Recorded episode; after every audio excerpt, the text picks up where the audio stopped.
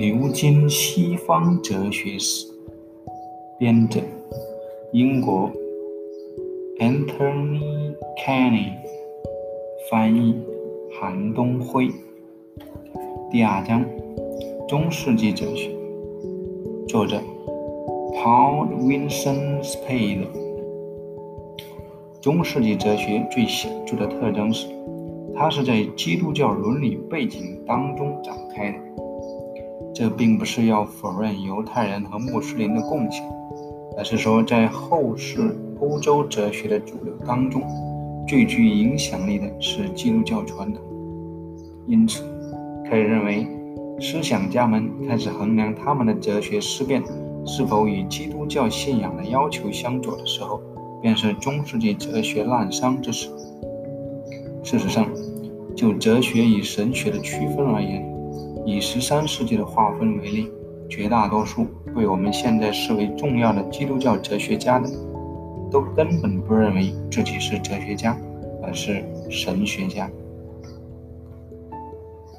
哲学与基督教伦理在中世纪的这一密切联系，很容易使人把中世纪仅作为略加修饰的对基督教的辩护而拒绝接受。但这未免幼稚。举一个类似的情形，在二十世纪后期，有时会有位极受尊敬的哲学家断言：标准逻辑本身必须改变，因为它与量子力学的某些结论相冲突。似乎哲学很少以理想的自主方式发展，几乎总是有某种给定的东西保持不变，神学理论、科学理论。它要正确处理实验结果，不管所涉及的真正的概念性困难何在，或其他一些因素。无论在中世纪还是在今天，这些永恒的给定的东西对哲学来说，常常仍然是刺激多于沉闷。也正如在现在哲学的许多领域中，人们可以自由地思辨，而无需担心是否冒犯了科学。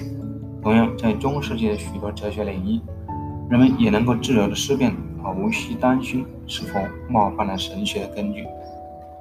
这些情形是相当类似的。把中世纪哲学的开端定位在上述较早时期，其后果是后期。古代哲学和中期和早期中世纪哲学的时间顺序有重叠。例如，古代异教哲学的最后一位主要代表人洛克鲁斯就比圣奥古斯丁还年轻得多。而这一时代的另一个开端，中世纪哲学通常被认为是在一五零零年之前的某个时间结束的。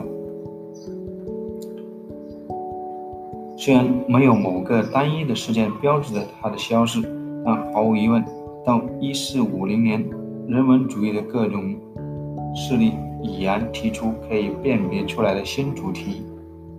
如此看来，中世纪哲学大约占据整个西方哲学史的一半。即便我们承认某些世纪整个在哲学上几乎无足轻重。但仅以一章的篇幅，我们仍然不可能处理这一漫长时代的所有主要人物和论题。对其详细内容感兴趣的读者，可以参考关于中世纪哲学的某部优秀的研究著作，详见阅读书目。反之，本章将集中讨论若干人物和主题，其他内容将作为连接环节。较为简明地加以处理，但是许多重要论题被完全忽略去了。一个人没法做所有事。本章所展现的中世纪哲学的图景，仍是尝试性的。中世纪哲学文献卷帙浩繁，一直也没有加以校勘和版本问世。许多现存文献只是手稿。常常残败不堪，不仅那些不甚重要的作家的次要作品是如此，而且有些已知的重要著作和重要意义尚未有人能评估的其他许多著作亦复如是。大约一千两百年之后的手稿，通常是用高度压缩的缩写词系统写作的，需要特殊的训练来译解，这又使问题雪上加霜。这情形与古代、近代早期和晚近的哲学大不相同。在这些时代，现存主要著作绝大部分容易利用，剩下的任务主要就是诠释。尽管许多富有献身精神的学者在辛勤劳作，但我们所知的中世纪哲学史仍然残缺不全。第一节，希腊哲学的影响。中世纪希腊哲学是两种主要影响的混合物。中世纪时哲学是两种主要影响的混合物，即基督教伦理和希腊哲学遗产。就后者而言，认识到这一点很重要。在基督教时代的早期世纪中，绝大部分希腊学、希腊哲学只是间接地影响了西方世界，至少直到十二世纪仍是如此。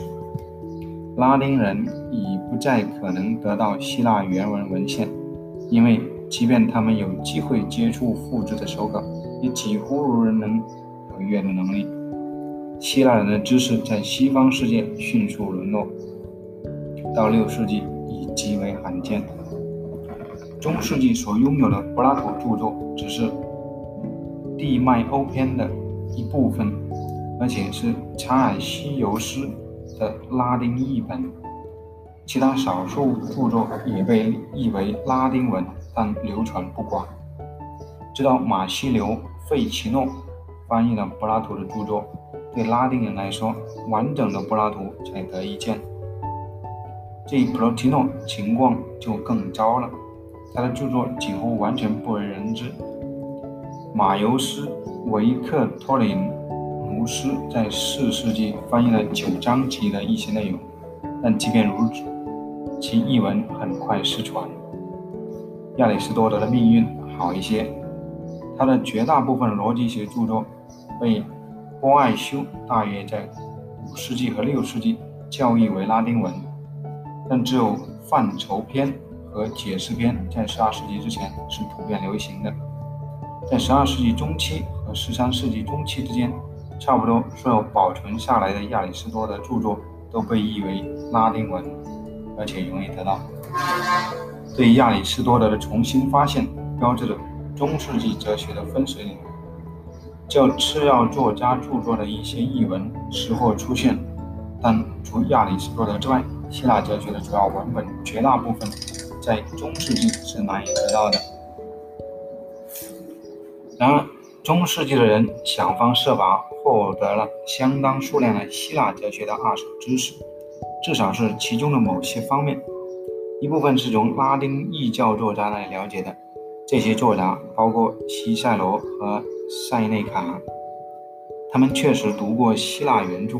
并把关于以往希腊学家的大量信息传给后人，还有一部还有一部分是从拉丁教父那里了解的，包括安布罗斯和波艾修，他们在不同程度上详细讨论过希腊人的理论。